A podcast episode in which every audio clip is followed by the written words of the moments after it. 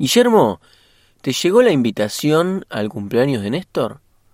Sí, sí, claro. Me llegó ayer un mensaje de texto de celular avisándome, como todos los años, que festeja su cumpleaños, que va a ser un asado y demás. Pero lamento decirte que este año no te voy a poder acompañar porque muy probablemente me vaya de viaje la semana que viene, así que no voy a estar en Buenos Aires, no voy a poder asistir. Qué lástima, te vas a perder uno de los mejores asados que yo he probado en mi vida, que es el asado que hace Néstor en su cumpleaños, que uno come prácticamente hasta decir basta. Sí, igual no, ojo, no lo hace Néstor, ¿eh? lo hace el padre.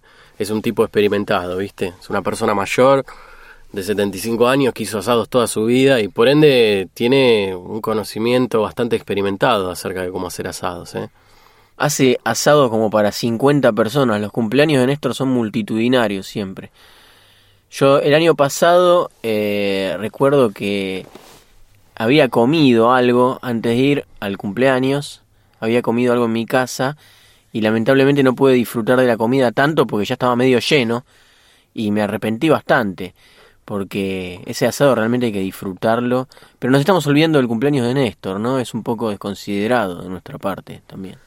Y termina siendo desconsiderado porque son tan buenos los asados que uno en esta etapa del año recuerda, empieza ya como a sentirle el saborcito a la carne, más que acordarse del cumpleaños de Néstor, ¿me explico? Es un momento muy importante el cumpleaños de Néstor porque simboliza eh, que nos juntemos todos, eh, porque ahí lo vemos poco, entonces viajamos para verlo. Eh, de todas maneras, yo lo tomo como una gran ceremonia, el cumpleaños de, de Néstor, porque no es solo el asado, no es solo el festejo, eh, está muy bien organizado todo el tema de la cena, de la comida. Vos viste que llegás y ya está la madre de Néstor asistiéndote con unas empanaditas caseras, con unos sanguchitos, con una picadita, con una cervecita. Y desde que llegas la, la, estás pasando bien, ¿me entendés? Y después sí, claro, llega el asado. Después el asado pone una pantalla para ver eh, videos musicales. Sí, claro. Y hay gente que se pone a tocar la guitarra, a cantar. Esa parte ya es medio aburrida para mí, pero bueno, sucede siempre. Es más, vos mismo te has puesto a cantar en más de una oportunidad. Sí, borracho, borracho, pero lo he hecho. Por ahí porque comparto el gusto musical y el gusto de tocar la guitarra con los familiares de Néstor, ¿no? Pero parecería que es ya como algo protocolar eh, la, estructura del cumpleaños. La entrada, el asado, la, los videos musicales con la pantalla en el momento del postre y después la guitarreada hasta altas horas de la noche. Pero hay que destacar que en algunos cumpleaños o en algunas salidas que hemos hecho con Néstor, Néstor ha hecho pizza a la parrilla yo creo que es su especialidad, porque la pizza de Néstor a la parrilla es un deleite. Sí, eh, la pizza a la parrilla en general es riquísima, sí. Eh, de hecho es más rica que al horno. Claro, claro. Pero Néstor tiene una mano especial para hacerla. Y de hecho la hace de un modo muy particular, porque hemos ido de viaje con él y en el momento de prender la parrilla ni siquiera usa carbón, usa solo madera y por ahí un poco de cartón y de papel como para encender el fuego. Y no, el secador de pelo. Por eso, eso te iba a decir. Él mantiene vivo el fuego con un secador de pelo. En predios donde hay mucho viento, mantiene eh, la llama encendida y termina cocinando la pizza. Entonces me parece que es habilidoso también Néstor para la parrilla. Si bien no lo he visto muchas veces hacer carne, eh, las pizzas son un manjar, son un manjar. Escúchame, eh, vos no vas a ir, me dijiste, ¿no? Y no voy a poder ir. Voy a estar eh, viajando por Córdoba. Me voy a la provincia de Córdoba. ¿Qué le puedo regalar a Néstor? ¿Qué se te ocurre que yo le pueda regalar? Y teniendo en cuenta un poco el perfil y la estética de Néstor, eh, vos viste que él está muy en la onda de lo que es el skate, eh, los rollers. Yo creo que le podés regalar alguna bermuda tres cuartos, alguna visera, me refiero a un gorrito, eh, una musculosa, una musculosa. Eh, un piercing. Un, un, piercing, un piercing.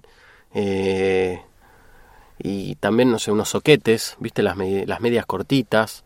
Ah, unas zapatillas alternativas, así estas zapatillas grandotas, espaciales que usan los skaters.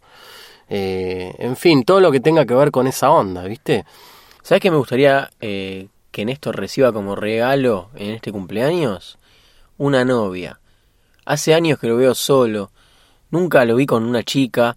No sé realmente si él es muy tímido. Sí, sí, sí, le cuesta mucho, le cuesta mucho. Bueno, ¿conoces a alguien, una chica para presentarle?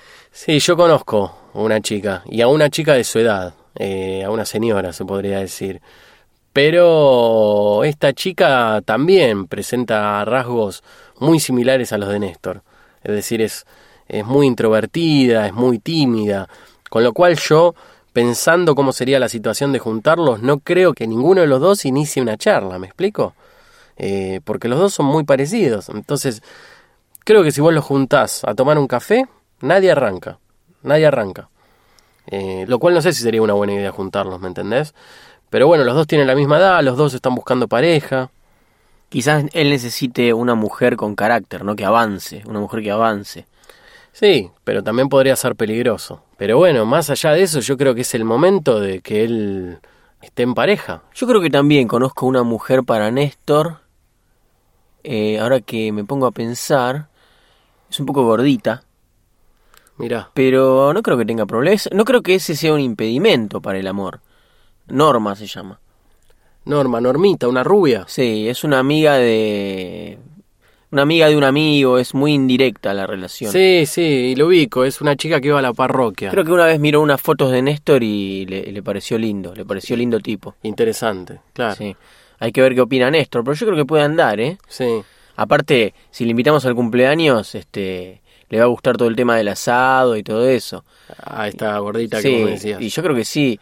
Y, y a Néstor le gusta también que la gente la pase bien en su cumpleaños. Claro. Así que yo creo que puede funcionar. ¿Sabes que Me voy a comunicar y le voy a preguntar si puede venir, ya que vos no me podés acompañar, si me puede acompañar ella. No le voy a decir nada de cuáles son mis intenciones reales, pero después voy a ver si se la puedo presentar en el medio de cumpleaños a Néstor, a ver si puede entablar una comunicación y de repente, ¿quién te dice? Eh, terminan siendo más que amigos. Sí, además Néstor es bastante predispuesto a que uno lleve invitados a sus cumpleaños, ¿viste? Eh, es decir, no, no tiene problema que vos caigas en su cumpleaños con una novia, con una prima, con un amigo. El tipo no te va a hacer problema. No. Yo varios años seguidos llevé a, a mis novias, a mis amigas, y él no tiene ningún problema, ¿viste? Se adapta a la gente que va. La gente se siente muy cómoda en la casa de Néstor porque los padres son muy amables, muy anfitriones, muy serviciales. Entonces la gente que uno lleva se siente cómoda. Y hasta después la gente te dice, te pregunta, ¿cuándo volvemos a lo de Néstor? Entonces yo creo que vos podés ir ahí con esta muchacha, con Normita, inclusive sin avisarle a Néstor, podés llevar. claro, no le voy a decir nada. Claro, claro. Eso seguro. Y, y bueno, ahí verás. Vamos a tratar de encender un, un fuego entre Norma y Néstor, a ver qué puede pasar. Ella también es una mujer que nunca la he visto con un hombre, Mm, no la vi muchas veces, pero nunca, nunca he sabido de relaciones que ella haya tenido, así que me parece una buena oportunidad para juntarla con un tipo de las mismas características y que pase algo, ¿no? Claro. Ya es hora, ya es hora para Néstor. Sí, sí, yo creo que es el momento. Sobre todo eh, una mujer eh, después de los 40, 45, se le complica bastante el hecho por ahí de tener un hijo, de criar un hijo. Entonces, no, no, no, no puede dejar pasar más tiempo esta señora. Yo creo que es el momento. ¿Sabes qué me parece? Creo que la madre de Néstor es un poco celosa de su hijo. Eh, puede llegar a, a ponerse celosa si su hijo se pone de novio. Sí, claro. Sí, yo creo que puede llegar a interferir, pero bueno, queda en Néstor saber poner los, los límites o no con sus padres. Y ese es un punto débil para Néstor, porque los padres, aún teniendo él 45 o 46 años, le influyen muchísimo en sus decisiones, en sus pensamientos. Él es un muchacho con muy poco carácter, ¿me explico? Entonces los padres le, le influyen mucho. A mí me preocupa porque él todo lo consulta con los padres, cada decisión que va a tomar. Y bueno, eso me da un poco de miedo. Me da un poco de miedo porque, como vos bien decís, la madre es celosa. Por otro lado, al padre le gusta mucho que Néstor esté en su casa, que los atienda, que sirva. Entonces, eh, no sé cómo lo tomarían los padres. El hecho de que él forme una pareja y quizá algún día emigre de la casa, ¿me entendés? Bueno, pero es como decís vos, él tiene que encargarse de poner el límite. Eh, los padres le van a todo el tiempo estar cuestionando todo, él tiene que ocuparse de que todo eso le resbale, de no darle importancia. Ya tiene una edad eh, más que suficiente como para dejar a sus padres eh, viviendo solos y, retirarse a vivir solo o con una o con una novia o con una pareja o con quien quiera.